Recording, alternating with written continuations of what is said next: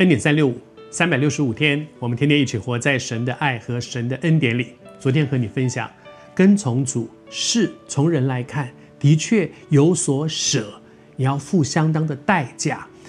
但是在这个过程当中，耶稣应许说：“你不要只看到你所舍的，你要看到你舍得舍得，你舍了之后得什么。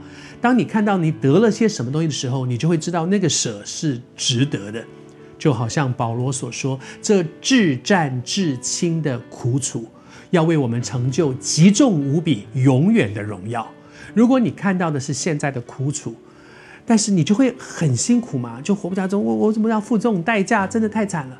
可是如果你看到那个将来要得到的那个荣耀，至战相对于永远的荣耀，至轻相对于那个至重永远的荣耀，求主帮助我们至暂至轻的苦楚，但是要看到的是那个极重无比、永远的荣耀，以至于你就会觉得说，这个舍，这个代价。是值得付的，而接下去，耶稣就告诉他们说，有三件事情是他们可以得到的。第一件事情，就是在今世得百倍。这件事情其实是真的很奇妙。啊，三十年前我离开电视台的时候，我原来的工作。真的很好，是我非常喜欢的。我在电视台工作，我做新闻主播，做主持人，也做制作人。然后我在剧场工作，我在大学教书，每一个都是我喜欢的工作。可是当上帝呼召我出来的时候，当然很舍不得你的工作。可是更大的一个部分就是我担心，这个日子怎么过啊？我那个时候的待遇非常好，可是我每一次为这样的事情跟主祷告说：“主耶稣怎么办呢？”这个这个将来会不会会不会我我的钱不够用等等这些，可是主就是跟我讲说，手扶着犁向后看的人不配进神的国，你往前看。那个时候真的是带着一个信心往前去。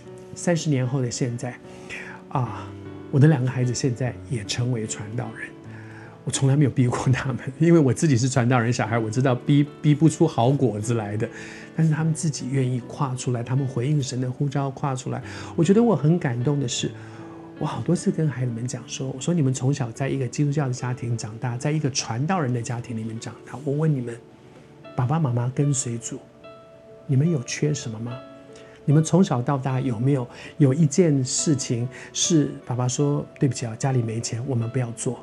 有没有一样东西你们想吃的？爸妈说对不起，家里没有钱，不要吃。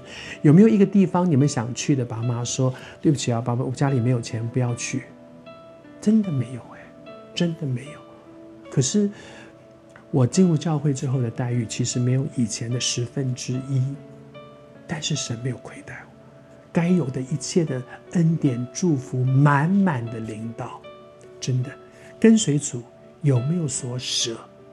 但是，如果你发现我们所跟随的这一位主是多么丰盛的主，你就会惊艳到说，你所舍的那一点，在你后来所享受的祝福当中，这里讲百倍，不是真的去乘一百倍，而是说那个祝福大到你会觉得，哎呀，我舍的那一点算什么？祝福你，惊艳神百倍的祝福。